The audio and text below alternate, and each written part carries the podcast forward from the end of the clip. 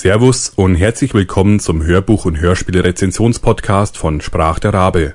Mein Name ist Papa Rabe und ich freue mich sehr, dass ihr eingeschaltet habt. Ich wünsche euch viel Spaß.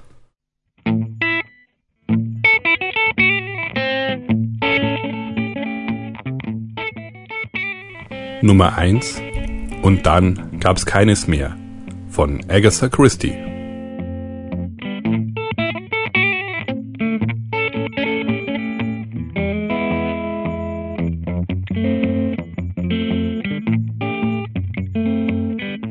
Möchte diesen Podcast mit meinem absoluten Lieblingshörbuch beginnen.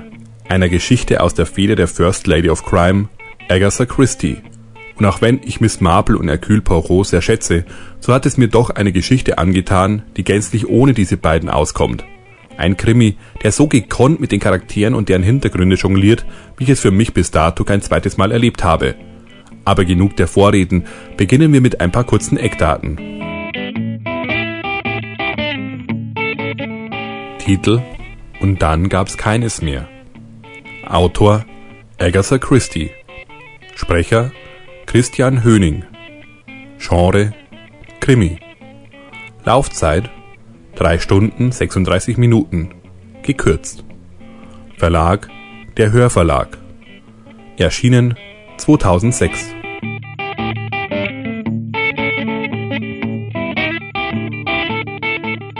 Gleich vorweg Vielleicht ist dem einen oder anderen die Geschichte auch unter einem anderen Namen bekannt. Ich habe zum Beispiel das Hörbuch unter dem Namen Da waren es nur noch neun gekauft. Aus verschiedenen Gründen hat der Titel ein paar Mal gewechselt. Kleiner Auszug. Ten Little Niggers, ursprünglicher Titel 1939. And then there were none. Amerika 1940. Letztes Weekend, Deutschland 1944. Ten Little Indians, Amerika 1964. Zehn kleine Nägerlein, Deutschland 1982. Und dann gab's keines mehr. Deutschland 2003. Soweit mal die Namen der Buchpublikationen, die ich gefunden habe. Es gab dann auch noch ein paar Verfilmungen, die auch wieder andere Namen gehabt hatten, von denen ich aber keinen einzigen gesehen habe.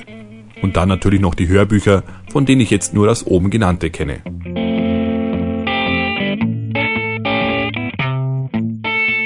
Zur Story. Zehn Personen finden sich auf einer einsamen Insel wieder. Alle zehn wurden von einer geheimnisvollen Person dorthin eingeladen. Die meisten als Gäste, ein paar als Angestellte. Es scheint ein lustiges Wochenende auf der Soldateninsel zu werden, bietet das Haus doch allen Komfort, den man sich wünschen kann. Lediglich die isolierte Lage der Insel ist etwas beklemmend, doch bei einem Stückchen Alkohol und den ersten Gesprächen lockert sich die Stimmung schnell wieder auf. Hat sich doch eine äußerst illustre Runde eingefunden. Doch die erste Freude wird schnell wieder gedämpft, als plötzlich eine Stimme ertönt, die jeden Anwesenden eines schweren Verbrechens beschuldigt, für das die Person nie zur Rechenschaft gezogen worden war. Und das sollte sich nun ändern. In jedem Zimmer hängt das Gedicht von den zehn kleinen Zinnsoldaten, die wie im zehn kleine Nägerlein auf unterschiedlichste Art und Weise aus dem Leben scheiden. Und genauso wie die zehn Soldatenfiguren aus Porzellan, welche auf dem Esstisch stehen, langsam weniger werden, Genauso nehmen auch die Besucher der Insel Abschied vom Leben. Jedes Mal auf die Weise, wie es im Lied zu lesen ist. Nicht umsonst ist diese Geschichte der meistverkaufteste Krimi aller Zeiten und steht im allgemeinen Ranking auch ziemlich weit oben. Je nach Liste bis zu Platz 7. Agatha Christie schafft es, jeder Person innerhalb kürzester Zeit einen eigenen Charakter zu geben die Spannung, die zu Beginn aufgebaut wird, wird mit jeder Minute größer und man weiß nicht, soll man nun mit den Opfern mitfiebern oder sich darüber freuen, wenn es den Nächsten erwischt. Ganz zu schweigen von der Frage, wer ist denn nun der Mörder und wen trifft es als nächstes? Vor allem die Frage nach dem Mörder macht diese Geschichte so spannend, denn schon bald wird klar, dass es nur einer der zehn Personen sein kann. Aber wer ist es? Die Auflösung hatte mich damals aus den Socken gehauen und ich muss wirklich zugeben, dass ich bis zum Schluss nicht darauf gekommen bin. Es aber im Nachhinein wirklich alles logisch und plausibel ist. Beim Hörbuch liefert der Sprecher Christian Höning in meinen Ohren eine hervorragende Leistung ab. Durch kleine Nuancen in der Stimme bekommt jede Person ein eigenes Leben eingehaucht und man braucht nach kurzer Zeit nicht mehr die Namen zu hören, um zu wissen, wer jetzt spricht. Sogar die weiblichen Rollen meistert Christian Höning mit Bravour. Allzu oft klingen Frauen, wenn sie von Männern gesprochen werden, auf eine ungewollte Art komisch, was hier aber überhaupt nicht der Fall ist. Die geniale Geschichte von diesem Sprecher vorgetragen, schlägt mich immer wieder in ihren Bann und auch wenn ich mittlerweile das Ende natürlich kenne, habe ich trotzdem noch Spaß daran, sie immer wieder zu hören.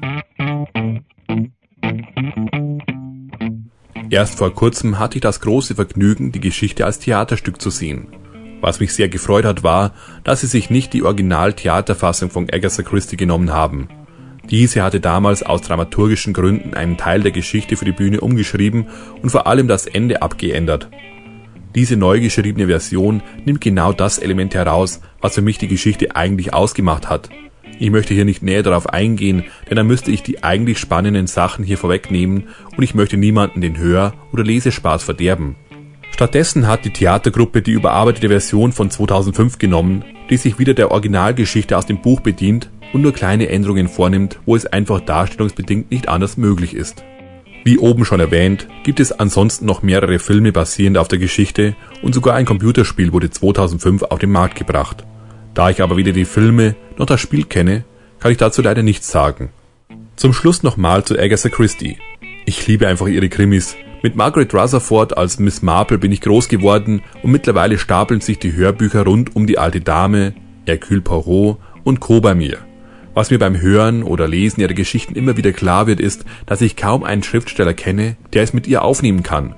Nicht nur von dieser Geschichte könnten sich noch so einige Spitzenautoren eine Scheibe abschneiden, denn was alle Agatha Christie Romane ausmachen, ist die Leichtigkeit, mit der sie ihre Geschichten erzählt. Stets mit dem kleinen Augenzwinkern an den richtigen Stellen, nie pathetisch oder aufgesetzt.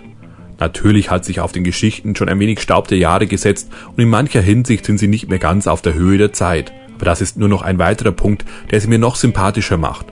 Aber nun genug geschwärmt. Ihr werdet an anderer Stelle noch das eine oder andere von Agatha Christie hier zu hören bekommen. Und solltet ihr noch nicht ihren Geschichten verfallen sein, so hoffe ich, dass ich euch ein wenig neugierig machen konnte und kann. Es folgte eine kleine Hörprobe mit freundlicher Genehmigung des Hörverlags. Angeklagte vor Gericht. Haben Sie etwas zu Ihrer Verteidigung vorzubringen? Die Stimme verstummte.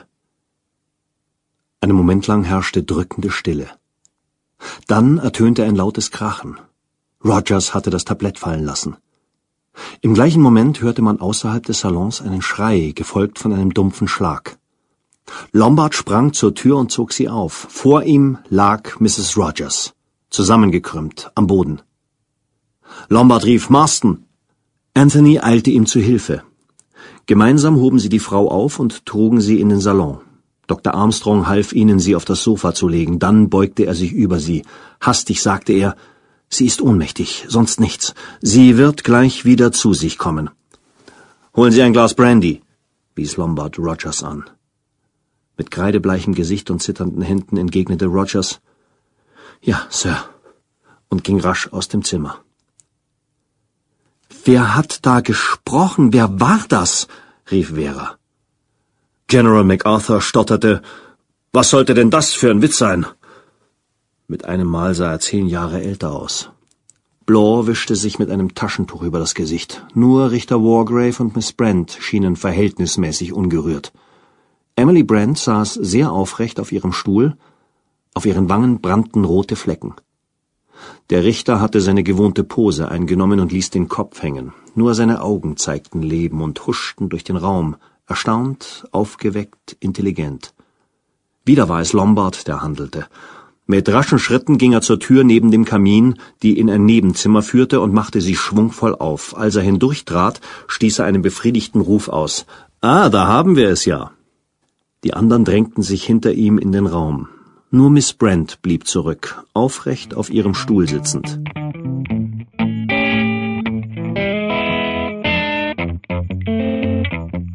Das Hörbuch gibt es als CD bei hördeutsch.de und als Download bei audible.de. Die Musik stammt von yamendo.com, Band All About Guitar und steht unter Creative Commons License. Vielen Dank fürs Zuhören und bis zum nächsten Mal. Euer Papa Rabe.